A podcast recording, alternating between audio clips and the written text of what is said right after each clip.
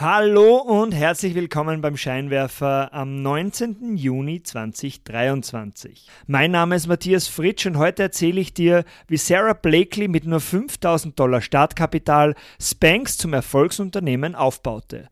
Und dann erfährst du noch, wie ein Manager die Suche nach seinem neuen Job umdreht. Wenn du den Scheinwerfer unterstützen möchtest, melde dich am besten zu meinem wöchentlichen kostenlosen E-Mail-Newsletter an. Geh dazu einfach auf www.derscheinwerfer.com. Das ist www.derscheinwerfer.com. Legen wir los, auf geht's! Willkommen beim Scheinwerfer. Dieser Podcast bringt Unternehmern und Führungskräften die Geheimnisse der erfolgreichsten Unternehmen und die wichtigsten Insights, um bessere Entscheidungen zu treffen. Jeden Dienstag frisch zum Frühstück serviert. Um keine Ausgabe vom Scheinwerfer zu verpassen, melde dich gleich jetzt zum E-Mail-Newsletter an auf www.derscheinwerfer.com. Das ist www.derscheinwerfer.com.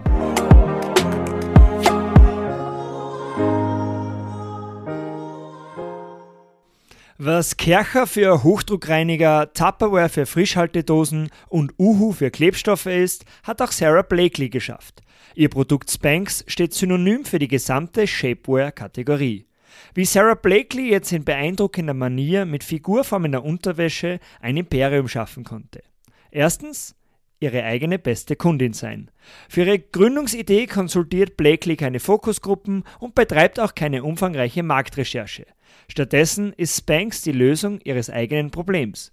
Im Jahr 1998 will Blakely zu einer Party ihre neue figurbetonte weiße Hose tragen, doch sie findet keine passende Unterwäsche, die keine unvorteilhaften sichtbaren Abdrücke hinterlässt. Die Lösung? Sie schneidet einfach die Füße einer Feinstrumpfhose ab und ist begeistert über den gewünschten glatten und figurformenden Effekt ihrer Erfindung. In einem Interview sagt sie dazu, The moment I saw how good my butt looked, I was like, thank God, this is my opportunity. Zweitens, Hartnäckigkeit siegt. Ohne Erfahrung in der Modebranche verfeinert Blakely ihre figurformende Unterwäsche in den nächsten zwei Jahren mit nur 5000 Dollar Ersparnissen aus ihrem Job als Faxgerätvertreterin. Auf der Suche nach einem Produktionsbetrieb telefoniert sie alle Strumpffabriken im Südosten der USA durch, doch es hagelt permanent Absagen. Das Problem? Die meisten Betriebe werden von Männern geleitet, die das Marktpotenzial des revolutionären Produkts einfach nicht erkennen. Auch ein Fabriksleiter in North Carolina lehnt Blakely zunächst ab, nimmt Spanks aber wenige Wochen später überraschend doch noch als Kunde an. Seine drei Töchter hätten ihm bei einem Abendessen erklärt, wie genial Blakeleys Erfindung sei. Die Produktion war jetzt einmal gesichert, jetzt fehlen nur noch die Kundinnen. Für die gute Publicity telefoniert Blakely Journalistinnen und PR-Managerinnen durch.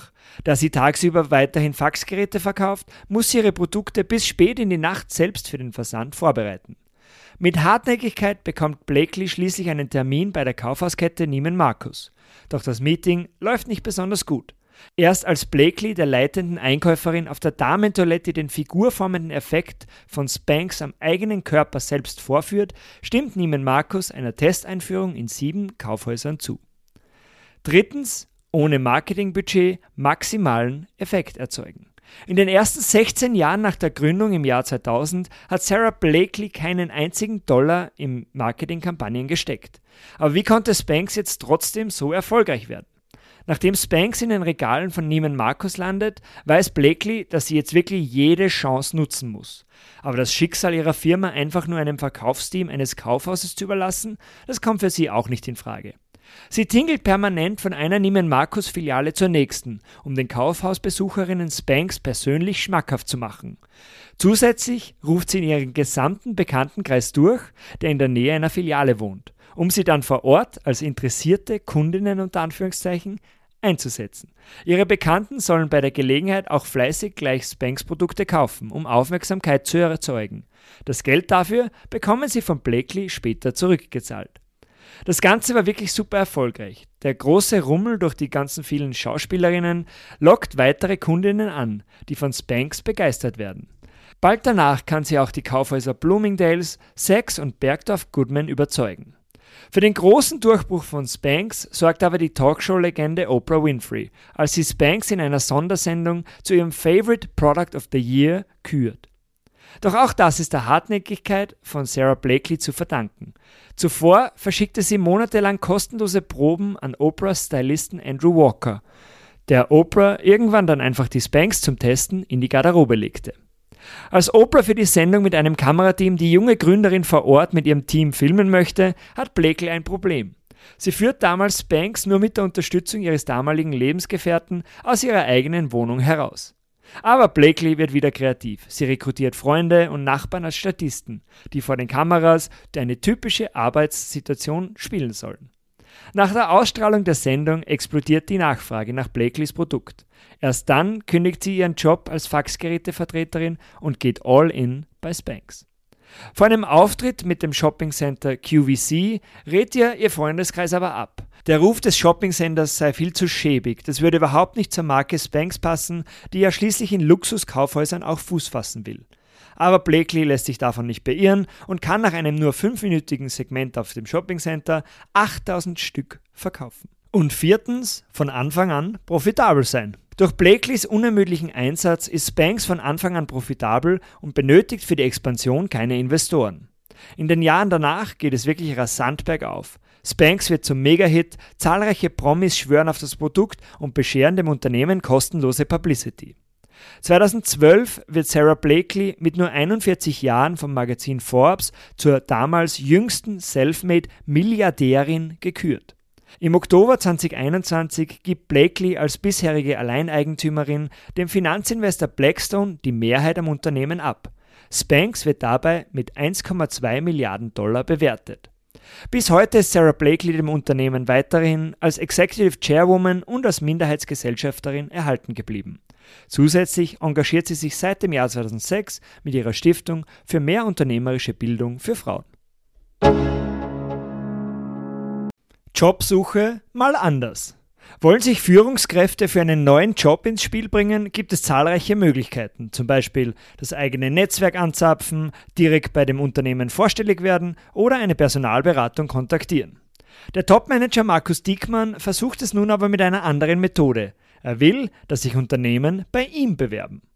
In seiner Vergangenheit hat Diekmann eine erfolgreiche Digitalagentur gegründet, als Geschäftsführer beim Internethändler Rose Bikes den Umsatz verdoppelt und Startups als Investor, Berater und Beirat unterstützt. Sein letzter Posten als Geschäftsführer bei Pekon Kloppenburg wurde im vergangenen Jahr nach einigen Monaten aber bereits wieder beendet. Die Chemie hätte einfach nicht gepasst. Doch nun hat Diekmann wieder Lust auf eine neue Herausforderung. Das Manager-Magazin begleitet ihn mit der Serie Löwe sucht Höhle bei seiner ungewöhnlichen Jobsuche exklusiv hinter den Kulissen. Aber wie soll das Experiment eigentlich funktionieren?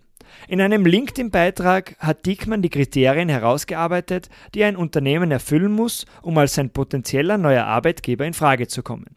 Erstens, die Rolle muss für Strategen geschaffen sein, denn dort könne er seine Stärken ausspielen. Im Gegenzug können Unternehmen mit ihm auf unter Anführungszeichen eines der krassesten Netzwerke überhaupt zurückgreifen. Er könne bei Unternehmen die Digitalisierung vorantreiben, er ist gut im Teams motivieren und kann auch Investoren begeistern. Die Unternehmenskultur seines neuen Arbeitgebers ist Diekmann enorm wichtig. Erstens, das Unternehmen muss Purpose haben, also die Welt verbessern wollen. Zweitens, jedes Team muss hungrig sein und gemeinsam viel Performance bringen wollen. Drittens, Test, Learn und Build Bigger. Es soll ständige Veränderung statt endlos Diskussionen und fünf Jahres Businesspläne geben. Und viertens, die Kultur soll auch offen, authentisch und ehrlich sein. Er hat keine Lust auf politische Machtkämpfe oder Ego-Trips. Neu gegründete Startups wären für Diekmann eher ungeeignet, da sie noch nicht die erforderlichen Strukturen und Teamgrößen aufweisen. Auch die klassischen Konzerne kommen für ihn eher nicht in Frage. Gehaltstechnisch hat Diekmann aber klare Vorstellungen. Das Paket müsse für die nächsten vier Jahre zwischen 2,5 und 4 Millionen Euro ausmachen.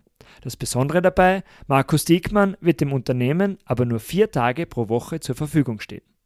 Bis dato haben sich laut Manager Magazin 16 Unternehmen bei ihm gemeldet. Parallel dazu spricht Diekmann auch selbst proaktiv Unternehmen an. Zwei von den 16 erfüllen auf den ersten Blick Diekmanns Vorgaben, eine mittelständische Unternehmensberatung und eine Restaurantkette. Mit ihnen will er im Gespräch bleiben. Ob er nun über Löwe sucht Höhle schlussendlich seine neue berufliche Heimat findet, ist noch offen. Diekmann hat aber mit dem Experiment zumindest erfolgreich auf sich aufmerksam gemacht. Denn über seine öffentliche Jobsuche hat er bereits einen lukrativen Beraterjob an Land gezogen. Das Gesundheitsstartup Intomind, das mit digitalen Mentalcoachings ohne Investoren im Vorjahr 13,3 Millionen Euro Umsatz und rund 5 Millionen Euro EBIT erzielt hat. Bei Intomind will er auch nach der erfolgreichen Jobsuche weiter an Bord bleiben. Bei seiner angestrebten Manager-Vier-Tage-Woche bleiben schließlich noch drei Tage für eigene Projekte übrig. Das war's auch schon wieder für heute vom Scheinwerfer. Vielen Dank fürs Zuhören. Wenn dir diese Ausgabe gefallen hat, leite sie doch gerne an deine Freunde und Freundinnen weiter. Um keine Ausgabe mehr zu verpassen, melde dich gleich jetzt auf www.derscheinwerfer.com zum Newsletter an. Das ist www.derscheinwerfer.com. Bis zum nächsten Mal. Ciao!